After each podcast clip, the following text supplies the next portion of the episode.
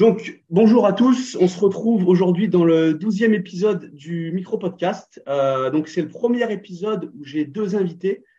Euh, donc, comme d'habitude, on va euh, on va pas trop rentrer dans les détails sur le, sur le parcours des invités. Je mettrai leur, je mettrai leur présentation dans la, dans la description vidéo. Mais pour le contexte, aujourd'hui, on parle préparation mentale et du coup, on se retrouve avec Laura, du coup, dans son rôle de préparatrice mentale, qui a aidé Ludivine euh, sur, la sur, la préparation mentale dans son rôle euh, d'athlète de haut niveau. Et on va se lancer euh, bah, directement dans, le vif du sujet. J'ai une question à te poser, Ludivine. Si tu peux me, vous allez vite voir où je veux en venir en fait. Si tu peux me répondre déjà par oui ou par non. Est-ce que toi, Ludivine, avant de faire le travail de prépa mentale avec Laura, est-ce que tu te considères comme étant quelqu'un de faible mentalement? Euh, Non. Ok, d'accord, ok, bon, j'aime bien ta réponse. Euh, et je pense que Laura, tu vas vite voir où je veux en venir. Euh, moi, j'ai vraiment l'impression, souvent en discussion avec des athlètes, qu'il y a cette idée que si tu as besoin de faire de la préparation mentale, c'est parce que tu es, euh, es, faible mentalement ou que si tu n'es pas faible mentalement, tu n'as pas besoin de faire de préparation mentale.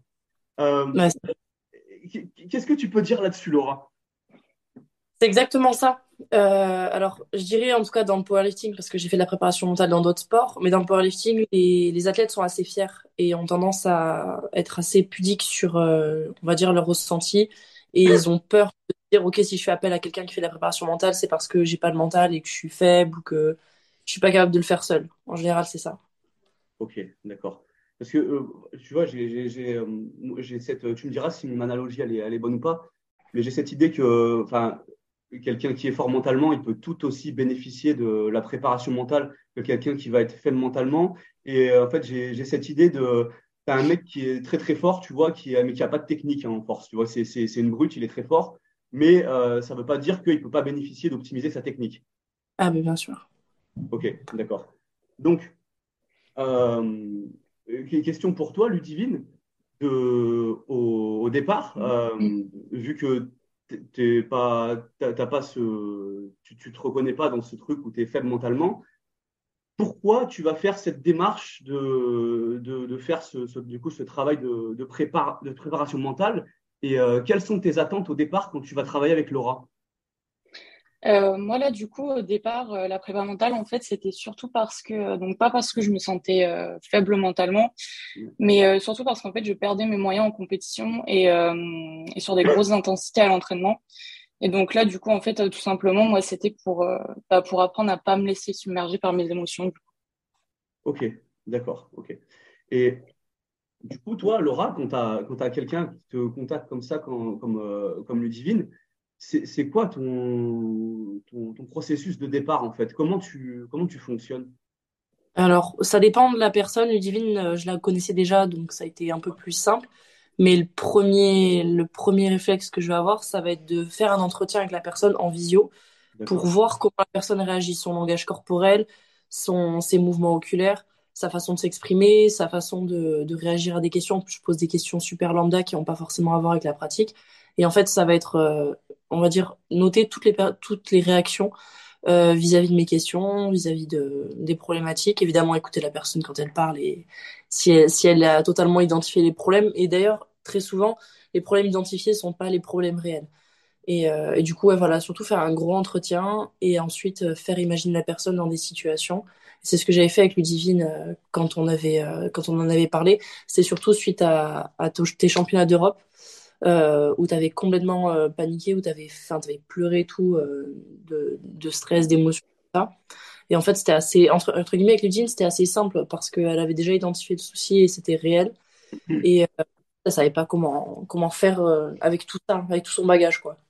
D'accord. Ok. quand, tu dis les, les, problèmes identifiés ne sont pas forcément les, les problèmes réels, euh, tu parles euh, de ce que la, pas toi, mais ce que la personne, quand elle va venir vers toi, a identifié d'elle-même? Ouais. Tu as, des exemples en tête euh, enfin, qui te viennent ou pas? Ouais, j'ai déjà des exemples. J'en ai, ça va être. En fait, il y en a, ils vont te dire oui, j'ai peur de me blesser, par exemple, parce que je me suis déjà ça ou quoi. Ou ça se trouve, il y en a, ils ne sont jamais blessés. Je vais te prendre vraiment l'exemple typique que j'ai eu plusieurs fois. Pas forcément en force athlétique, mais euh, je l'ai déjà eu plusieurs fois en force athlétique quand même. C'était, euh, ouais, j'ai peur de me blesser parce que je me suis déjà blessée, donc hernie discale, euh, ça m'est déjà arrivé trois fois en, FA. donc j'ai peur de me blesser sur le squat et sur le deadlift, j'y arrive pas.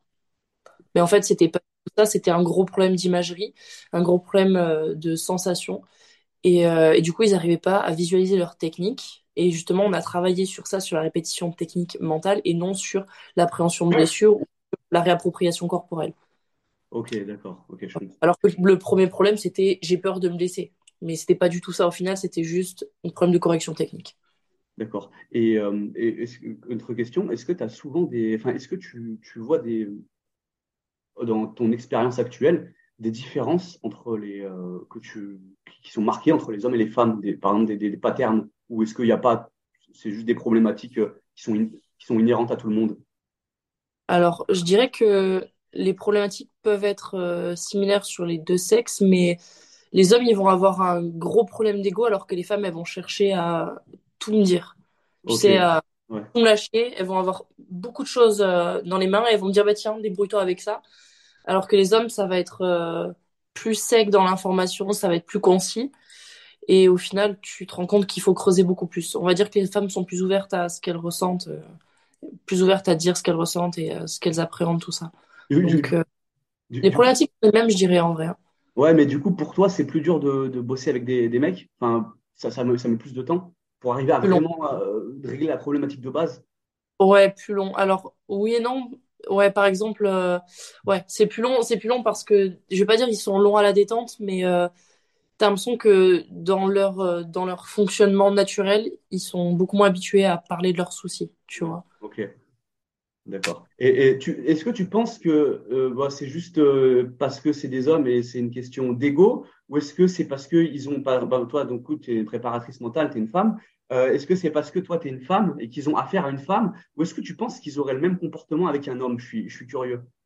Ouais, je sais pas du franchement, je sais pas parce que dans mon métier, j'ai jamais eu vraiment l'impression d'être euh, d'être on va dire discriminée en étant femme ou OK.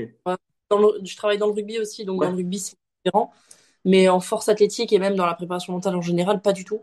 Et je considère de toute façon que les femmes ont un, on va dire un, meilleur bagage vis-à-vis de ça. En tout cas on a un meilleur euh, on, subit des meilleurs préjugés là-dessus parce qu'on est plus sensible entre guillemets. On est considéré comme plus sensible et du coup les gens ont tendance à plus facilement se confier. Donc je pense qu'en fait, être une femme, c'est plutôt, on va dire, c'est plutôt une bonne chose en préparation mentale. Donc je je pense pas que ça soit parce que le sexe, euh, mon sexe fasse que les hommes soient moins, se livrent moins. Je pense que c'est vraiment parce que les hommes ont plus d'ego et que dans leur éducation, c'est comme ça, quoi. Ok, d'accord, je comprends. Je vais, revenir sur toi, euh, là, Ludivine, euh, par rapport du coup au travail de préparation mentale que vous avez fait avec Laura. Comment, toi, quand vous avez mis les choses en place, déjà, si tu peux me dire à peu près combien de temps ça a mis pour toi pour que tu vois une différence et comment ça s'est transposé euh, sur les entraînements et sur la compétition euh, ouais, alors euh, pour donner un délai de en combien de temps j'ai vu la différence, franchement je pourrais pas dire parce que c'est des choses qui ont été mises en place petit à petit. Donc franchement je pourrais pas donner de. Je sais que on a commencé ouais, en début d'année, vers février, je crois, à peu près. Et euh, je sais que j'ai déjà vu la différence, euh, ouais, je dirais, sur les deux, trois premières séances qu'on avait faites ensemble. Et euh, après, c'est vraiment mieux au fur et à mesure. Et là, en fait, où ça s'est renforcé, c'est surtout après quand j'ai fait les, les, championnats de France. C'est là où, du coup, le plus gros, en fait, c'est vraiment ancré dans ma tête. Et, et c'est là où vraiment ça, ça s'est vraiment ouais, bien ancré et que et qu'il y a des choses qui se sont mises en place, en fait. Et, du coup, si tu fais le, différentiel, donc si on prend les compétitions, c'est quoi les différences qui ont été euh, marquées par rapport à avant? Comment tu as, as, vécu le truc?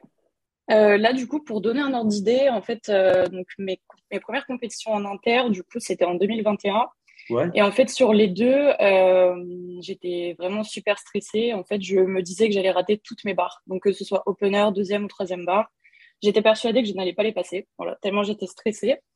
Euh, du coup, j'arrivais devant mes barres euh, ben, complètement euh, tremblante, voilà, pas savoir, pas savoir ce que je devais faire en fait, parce que je pensais que pour me hype, il fallait du coup que déjà je ne stresse pas, ce qui n'est pas bon du tout parce que du coup je refoulais tout ce que je ressentais.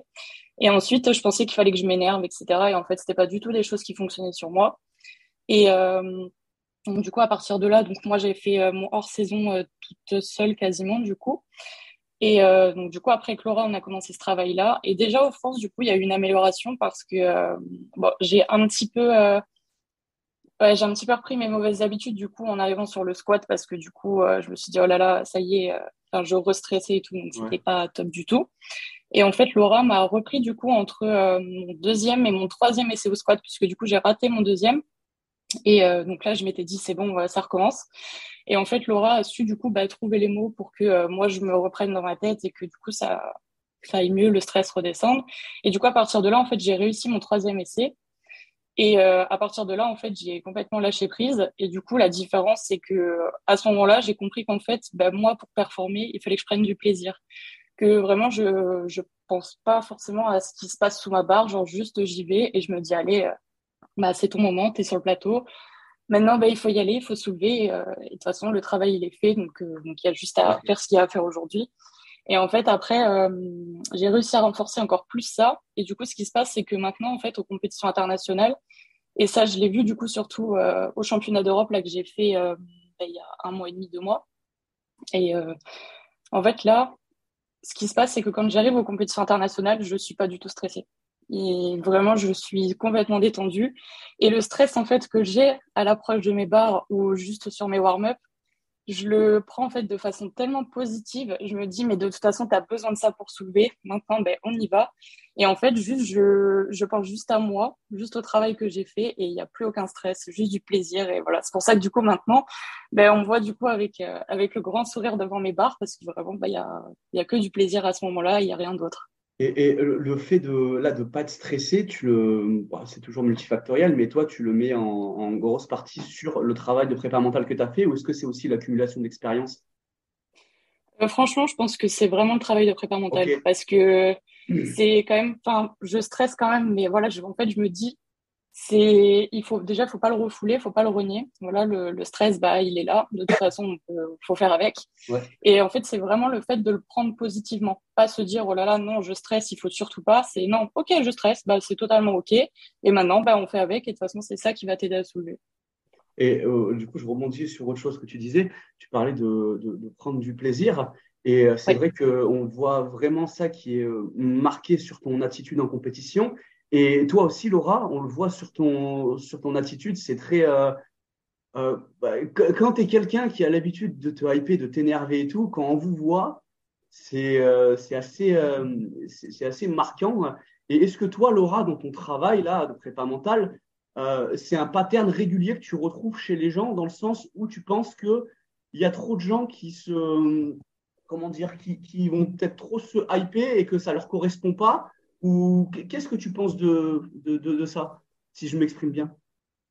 Alors, euh, je pense pas qu'il y ait trop. Enfin, si, alors, je pense complètement qu'il y a trop de gens qui se hype parce qu'ils ont vu trop de gens se hyper. On voit beaucoup de vidéos motivation où tout le monde hurle, ils se tapent dessus, l'ammoniaque, tout ça. Et je suis pas persuadée que tout le monde réagisse bien à ce type euh, de préparation sur les lifts. Euh, tout simplement, c'est facilement leurs moyens. Par exemple, je prends l'exemple vraiment de moi. Si je fais ça, je tremble, mais je tremble, euh, je tremble et je fais plus rien de déficient. Vraiment, je je suis plus du tout à l'aise dans mon setup, je fais n'importe quoi. Et j'ai plein d'athlètes que j'ai récupérés surtout bah, dans le coaching. Euh, je les voyais, ils prenaient de l'ammoniac pour des barres RPE6, euh, ils se faisaient taper dessus, mmh. ils hurlaient. Et d'ailleurs, on en avait parlé toi et moi sur une de tes athlètes, Audrey, et je me disais waouh, ils doivent perdre beaucoup d'énergie. Alors Audrey, ça lui convient super bien, mais moi les athlètes, enfin la majorité des athlètes que j'ai, on va dire questionnés sur ça, il, en fait, il s'épuisait à fond. À la fin, à la fin d'une séance SBD ou même à la fin d'un squat bench, ils étaient morts, mais morts de chez morts. Ils enchaînaient très, très difficilement les renforts, tu vois. Et euh, des personnes que j'ai pris en préparation mentale, j'en ai eu que deux qui se hypaient vraiment bien. Quand je dis se hypaient vraiment bien, ils étaient conscients de ce qu'ils faisaient et ils connaissaient le dosage. C'est-à-dire qu'ils prenaient pas d'ammoniac à tout va, ils se mettaient pas des claques à tout va, mais tu sais, ils se, ils hurlaient intérieurement. Je sais pas comment t'expliquer ça. Tu sais, t'as l'impression que ils retenaient des cris en eux. Ouais. Et euh, ils, ils s'auto-tapaient ou alors ils serraient fort les mains et ils se tapaient le front. Ou alors, euh, tu sais, tu tapes la poitrine. Il y a plein de trucs comme ça. Ou alors ils secouent les barres, tout ça. Et ça, je trouve pas que ça soit une hype négative parce que je trouve que c'est assez contrôlé. Euh, mais hurler, je sais, enfin, je sais, je pense que tout le monde peut en faire l'expérience. quand tu hurles très fort, tu as le rythme cardiaque qui augmente, tu as la pression sanguine qui augmente dans la tête et ça, ça t'excite, ça t'excite à fond. Sauf que il y a beaucoup de personnes qui se mettent du coup à trembler à cause de ça et qui se mettent à du coup avoir un décalage entre leurs intentions et leur capacité physique euh, sur le moment. Et là, c'est là que le décalage se crée entre le setup habituel et le setup euh, compétition, parce qu'en général, c'est en compétition que les gens se mettent à hurler. Ou alors sur les gros RPE, si jamais c'est bien fait. Mais en général, la majorité des gens euh, qui font ça sont des personnes soit qui ont commencé à se hyper en salle, qui sont pas forcément avec une très grosse expérience dans les compétitions, et le truc, c'est que quand tu te hype en salle avec tes potes, bah, c'est super différent de te hyper en compétition avec des gens autour. T'as pas ce côté, euh, on va dire ce côté maison, ce côté euh, je contrôle l'environnement. En compétition, tu es dans un endroit où tu décides pas par quel côté tu rentres, tu décides pas de la luminosité, tu décides pas du, des gens autour de toi, tu décides pas de l'espace que tu auras pour le faire. Enfin, il y a tellement de, paramètres à prendre en compte que il faut savoir euh, être prêt à réguler un autre, un autre paramètre en plus et je pense que ça rend le, la hype assez compliquée à gérer pour ceux qui sont pas habitués, en fait. C'est pour ça qu'il faut vraiment, enfin, j'aime bien faire de la prévention là-dessus, parce que je vois trop de gens se hurler dessus, se taper, l'ammoniaque, tout ça. Et, et, au final, c'est contre-productif. Tu les vois faire ça pour des barres à 100 kilos euh, au squat, alors que je suis sûr qu'à 150, ils seraient, ils seraient tout aussi performants s'ils le faisaient pas, tu vois. Ouais, ok. okay. Après, c'est que mon avis. Je sais pas si, euh, peut-être que toi tu me rejoindras, peut-être que l'usine me rejoindra, mais il y a des gens à qui ça convient mieux du coup d'être vraiment dans le calme et faire les, la hype en interne. Ouais. Euh, quand je parle de hype, c'est pas allez, on va y aller, euh, tu l'arraches et tout. Ça peut être euh, je réussis, je me fais plaisir, euh, je contrôle. Enfin, ça peut être des, ça peut être des mots euh, impactants très différents. Tu vois, quand on entend hype, on pense vraiment à se taper dessus, hurler, Ouais, tout ça. ouais. C'est pas forcément ça, ouais, voilà. Non, mais on- ce qui ressort de ton discours, c'est que tu as quand même une, une démarche euh, d'individualisation. En fait, tu dis pas il faut pas se hyper, mais ça, ça dépend de pour, pour les individus et je suis totalement d'accord avec toi là-dessus. Enfin, Après, moi, je suis pas préparateur mental ou quoi, mais j'essaye quand même, dans mon rôle de coach, bah, euh, d'adapter mon approche à l'athlète que j'ai en face de moi. Si je vois que ça lui correspond pas, je vais pas lui gueuler dessus comme un fou, tu vois. Euh, et du coup, euh, je sais pas si tu repères des patterns là-dessus, mais c'est quoi les euh, comment dire, c'est quoi les, les triggers pour un athlète en fait où tu te dirais euh, lui bah se hyper euh, trop ça lui correspond pas. Est-ce qu'il y a des tu vois des triggers toi vraiment où tu te dis là c'est pas bon pour lui. hein Ouais. Alors, quand on fait de l'analyse vidéo, tu sais, quand tu reçois les, les retours de tes athlètes et que tu regardes les vidéos, quand tu vois des setups, tu, tu, tu deviens habitué au setup de ton athlète. Moi, tous mes athlètes, je connais leur setup sur les, sur les trois mouvements, je les connais par cœur. Et quand je vois qu'il y a des gros RPE et que je vois les setups changer, je me dis, OK, attention à ça. Et du coup, je demande très souvent, je pense par exemple à un de mes athlètes qui a 17, euh, qui a 16 ans, qui va pas, qui va faire 17 cette année, qui est en subju. Euh, lui, il est très très à fond dans tout ça. Quand je l'ai récupéré, il prenait de l'ammoniaque, il se mettait, quand je te dis, il se mettait des claques, mais il avait des traces, mais rouges, mais les joues, des trucs de fou. Et, euh, et quand j'ai vu ça, je me suis dit, ok, bon, je vais faire gaffe. Et, euh, et je voyais, je voyais passer de l'ammoniaque sur des RPE6. Et à un moment, je l'ai pris, j'ai discuté avec lui, je me suis dit, ok, on va prendre la, la chose euh, par le bon côté, parce que lui, il a été baigné dans la grosse hype des réseaux, tout ça. Et en fait, on a établi un, enfin, on a établi des, des setups euh, bien, bien définis, bien fixes. Et je voyais facilement quand il en sortait. Et en compétition, c'est la même chose. Si je vois qu'il en sort, je sais qu'il va pas être performant. Et je pense que c'est vraiment apprendre à connaître ton athlète et ensuite te dire, si je vois que ça change son setup ou alors qu'il le fait moins bien ou alors que, je sais pas, un truc à la con, par exemple, un truc que je vois beaucoup, c'est les athlètes qui se hype au terre, ils ont tendance à moins bien slack, à moins bien mettre en tension le haut du corps. Ils ont tendance à partir euh, n'importe comment et juste à vouloir tirer à balle dessus. Et du coup, ils en perdent totalement leur fixité, leur position de départ, ils perdent tout.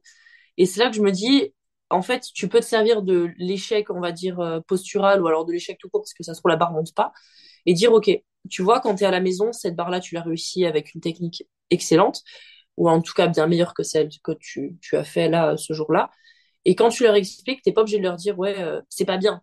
Tu leur dis, OK, regarde, compare la différence. En fait, eux de même, ils s'en rendent compte. Ils se disent, ah ouais, ben, en fait, c'est complètement con que je fasse ça. Après, euh, ça m'est arrivé, par exemple, Silent Worker de l'an dernier, là, euh, j'ai un athlète, ça m'est arrivé de demander à Stanley Audin de lui mettre des tartes dans le dos, que moi j'avais les mains, mais des, des, des patates à la place des mains, parce que je, je lui détruisais le dos, tu vois. Je lui hurlais dessus, j'avais plus de voix le soir, j'avais plus de mains le soir. J'ai demandé à Stanley de prendre le relais pour le deadlift parce que je pouvais plus, tu vois. Donc je, Ouais, suis, je totalement pour aussi la hype de gros bourrin, hein. ça c'est génial. Lui, ça lui convenait super bien, il était, il était transcendé quand on faisait ça, et ça lui convenait super bien, tu vois. Ok, d'accord. Donc c'est vraiment, c'est vraiment individualisé. Et, ouais. Ok. Du, coup, je reviens sur toi, Ludivine. Là, on, a, on a, on a, tout à l'heure, on a un peu transposé ça. Euh, comment ça avait évolué, toi, pour la compétition euh, Est-ce que ça a marqué des différences sur tes, euh, sur tes entraînements, sur ta productivité à l'entraînement, même sur l'approche que tu avais à l'entraînement? Enfin, comment ça s'est s'est traduit dessus? Ouais, bah déjà le plus gros point en fait, c'est surtout que du coup en ayant peur de, de faire des grosses barres, euh, j'avais tendance du coup à rester dans ma zone de confort et pas forcément mettre du coup bah, ce que je pouvais mettre au même RPE. Donc par exemple, je vais dire une bêtise, euh, je sais pas, j'avais un triplé RPE 7 à faire au squat, euh, j'aurais mis peut-être 160 alors que 165 serait passé de la même manière. Et parce que du coup, bah, j'avais peur de ces barres. Donc ouais, déjà bah, par rapport à ça, du coup, ça m'a permis de plus charger à l'entraînement, du coup sur des mêmes RPE, donc bah, forcément plus d'adaptation, etc. Et euh, ouais, au niveau de mon approche aussi à l'entraînement, ben, c'est aussi arrivé du coup euh, plus sereinement et plus tranquillement à l'entraînement quand il y a des grosses intensités. Là où du coup, ben, avant, j'aurais même fait des insomnies ou des grosses, euh, des grosses crises de stress parce que ben, du coup, j'avais des RP 8 ou 9. Quoi. Et, est-ce que du coup, dans ce timing, bah, j'imagine du coup, bah, tu, tu dis, ça augmente ta, finalement, ça augmente ta productivité à l'entraînement, ce travail de prépa mentale. Et concrètement, sur les, sur les chiffres, au moment où tu travailles avec Laura, parallèle, parce que tu es coaché aussi par, par Mehdi, du coup, en parallèle du travail que tu fais euh, avec Mehdi sur l'entraînement, euh, tu as, vu ta courbe de progression augmenter euh, particulièrement à ce moment-là? Enfin... concrètement, oui, parce que si je me rappelle bien, du coup, à ce moment-là, j'étais du coup sur un, sur un dernier cycle, du coup, avec des grosses singles. Et je suis passée, du coup, d'un squat à 165, quand même assez compliqué, un squat à 180 en l'espace de, quelques semaines. Voilà. Sans, stress en plus, sans, euh, sans être complètement submergé par ses émotions, alors qu'à 165, je l'étais déjà. Quoi. Ok, donc c'est quand même, euh, quand même conséquent. Et... Oui, c'est conséquent, Et euh, du coup, mis à part, bon là, on a parlé de la compétition, de l'entraînement. si on englobe tout ça, vraiment, si tu dois, je sais pas, si tu dois convaincre quelqu'un de faire ce travail de prépa mentale par rapport à ton expérience, c'est quoi le, plus gros bénéfice que tu en tires de, tout ce qu'on a dit jusque-là ou qu'on n'a pas dit? Euh, là, pour le coup, il y a vraiment beaucoup de bénéfices, mais je pense que, euh, en fait, pour moi, le plus gros et le plus important, c'est que, bah, surtout pour les trois quarts, parce qu'en plus, on n'est pas tous à haut niveau, c'est vraiment, je trouve que le plus, important, c'est de prendre du plaisir en compétition. Et en fait, il y a beaucoup trop d'athlètes qui, euh, qui l'oublient et qui du coup bah, se, se, mettent des bâtons dans les roues tout seul en fait. Et donc euh, vraiment, je pense que après, on n'a pas tous, on se sent pas tous faibles mentalement ou quoi que ce soit, mais je pense que juste déjà pour euh, pour juste prendre du plaisir dans la pratique et pas euh, voilà pas se comment dire se mettre trop de pression avec ça. Déjà, je pense que c'est une bonne chose de au moins de faire quelques séances et, et appréhender déjà l'entraînement et les compétitions un petit peu différemment. Ok. Euh, sur cette notion de, de, prendre du plaisir, si on peut développer dessus pour toi, euh, donc ce serait ne pas se mettre de mauvaise pression, on va dire, mais est-ce que quand même, enfin, tu es quand même athlète de haut niveau, est-ce que malgré que tu sois dans cette démarche de prendre du plaisir, on peut dire quand même que tu te mets de la, tu te mets de la pression? Honnêtement, non, je me mets pas de ah, pression parce que en fait, je marche tellement bien au plaisir qu'en fait, du coup, euh, depuis que j'en prends, en fait, je, bah, j'ai, terminé championne d'Europe, là, au championnat d'Europe. Donc, euh, déjà, ça, c'est, voilà, ça veut tout dire. Parce que j'ai quand même terminé sixième, du coup, l'année dernière avec le stress. Et euh, bah, cette année, du coup, je suis montée sur le podium. Donc, ça, c'est en gros, voilà, c'est ce qui marque, voilà, le fait que bah, prendre du plaisir, au final, une fois, après, c'est parce que c'est mon moteur à moi. Moi, du coup, vu que c'est mon moteur à moi, je sais que, du coup, grâce à ça, en fait, j'ai pas besoin de me mettre de pression parce qu'à partir du moment où je prends du plaisir et où je sais ce que, euh, ce que je dois faire, du coup, dans de bonnes conditions, en fait, j'y arrive tout simplement. Ok. Et du coup, euh, bah, par rapport à tout ça, Laura, toi, comment est-ce que tu, euh, tu, sais pas, tu, tu perçois l'évolution de, de Ludivine, du coup? Bah, Alors déjà, très conséquente à partir du championnat de France, parce que c'est un peu là qu'on a trouvé le bouton on-off sur elle. Donc, on l'a trouvé, en fait, c'est très imagé, hein, le bouton on-off avec elle, mais euh, justement, tu parlais de, on va dire, de, de points gâchettes. Euh, et en fait, ces points gâchettes, enfin, c'est des mots qu'on utilise avec Ludivine. Et du coup, bon, bah, Ludivine, c'est prendre du plaisir. Et en fait, on s'en est rendu compte sur son, sur son passage au championnat de France où moi j'étais dans le public et je la voyais faire. Et en fait, on était en même temps, on était, on était sur les deux plateaux en même temps. Tu sais, euh, elle, elle passait, moi je passais, elle passait, je passais.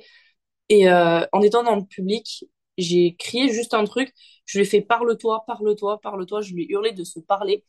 Et, euh, et je lui ai rappelé, du coup, ben, prends du plaisir, amuse-toi, prends du plaisir.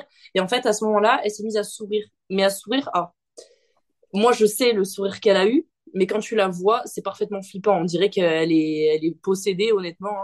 Hein. Euh, D'ailleurs, au championnat d'Europe, tu, tu, tu, regardes ses yeux, tu te dis, mais la meuf, elle va, elle, elle est complètement tarée, tu vois. Mais euh, vraiment, ce, d'avoir trouvé ce bouton quand je l'ai vu sur scène et surtout quand je l'ai vu passer les 200, quand je l'ai vu arriver sur les 200 qui était sa barre, la barre euh, tant attendue, on va dire, au terre, et, qui va bientôt passer au squat d'ailleurs.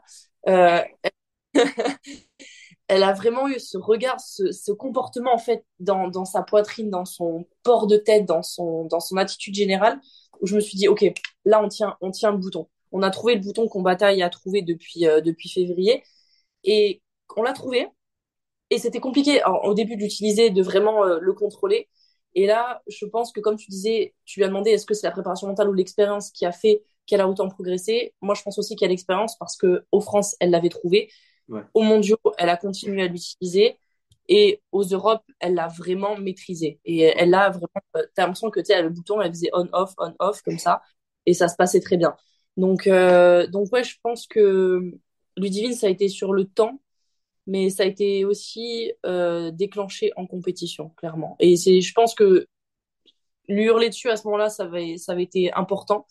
Euh, tu vois, par exemple, on parlait de hype, hein, euh, fallait, fallait lui crier dessus ce jour-là. Mais actuellement, je pense que tu la mets face à un public où il n'y a pas de français et personne va crier Allez Ludivine, on est avec toi ou un truc particulier, un truc personnel. Je pense qu'elle-même, elle-même, elle est capable de faire le job seule, tu vois. Alors que peut-être qu'au France, c'était pas le cas. Et euh, donc, là, vraiment, c'est un.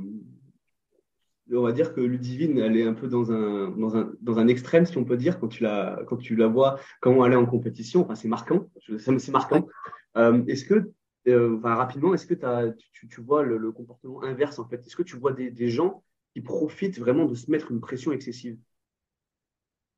Ouais, ouais, ouais. Euh, alors, ce que je vois se mettre une pression excessive, j'ai l'impression que ça, c'est un peu ça leur met plus des bâtons dans les roues qu'autre chose.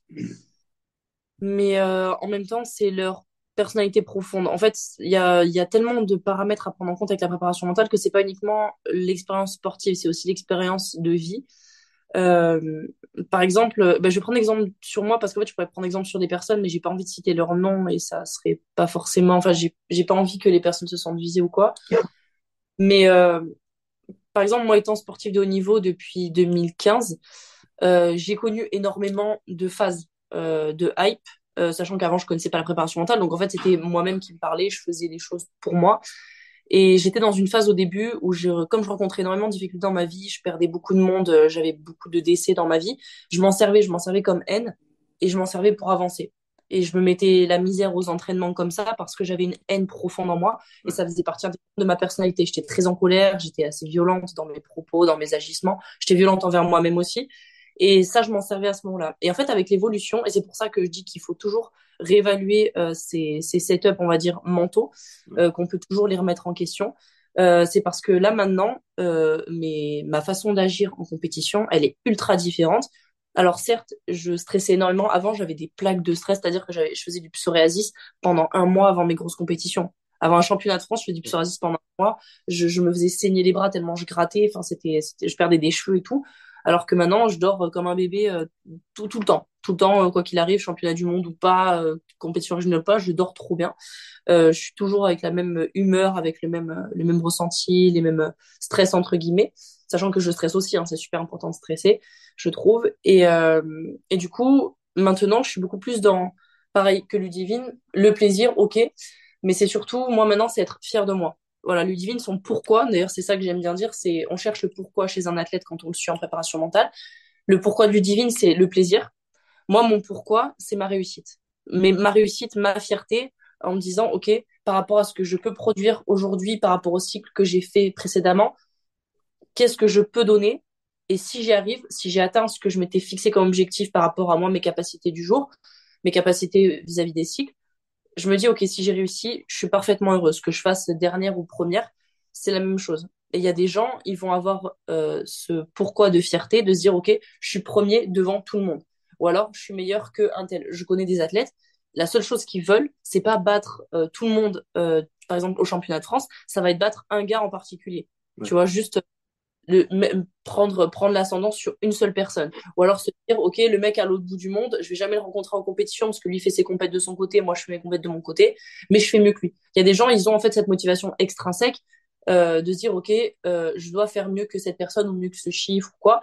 Et il y a des gens comme Ludivine qui ont des motivations intrinsèques qui vont être je veux prendre du plaisir je veux être contente de ce que j'ai fait je veux être dans le contrôle. Moi pareil ça va être de l'intrinsèque ça va être je veux être fier de moi je veux euh, ben, être aligné avec mes capacités du jour. Et ça, je pense que c'est le premier critère à avoir pour la préparation mentale, c'est connaître le pourquoi de chaque athlète.